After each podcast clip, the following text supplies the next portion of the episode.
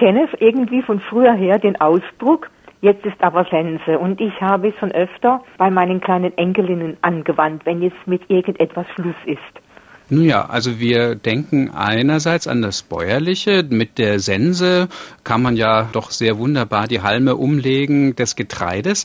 Aber wir gehen noch einen Schritt weiter und äh, sehen in vielen Kirchen auf manchen Uhren auch dargestellt Gevatter Tod mhm. mit der Sense. Und wenn der reinschneidet, wie im alten Lied, äh, es ist ein Schnitter, der heißt Tod, hat Gewalt vom großen Gott.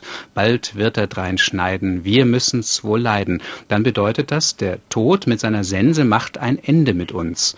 Und deswegen sagt man, jetzt ist Sense als Schnitte der Tod mhm. da rein.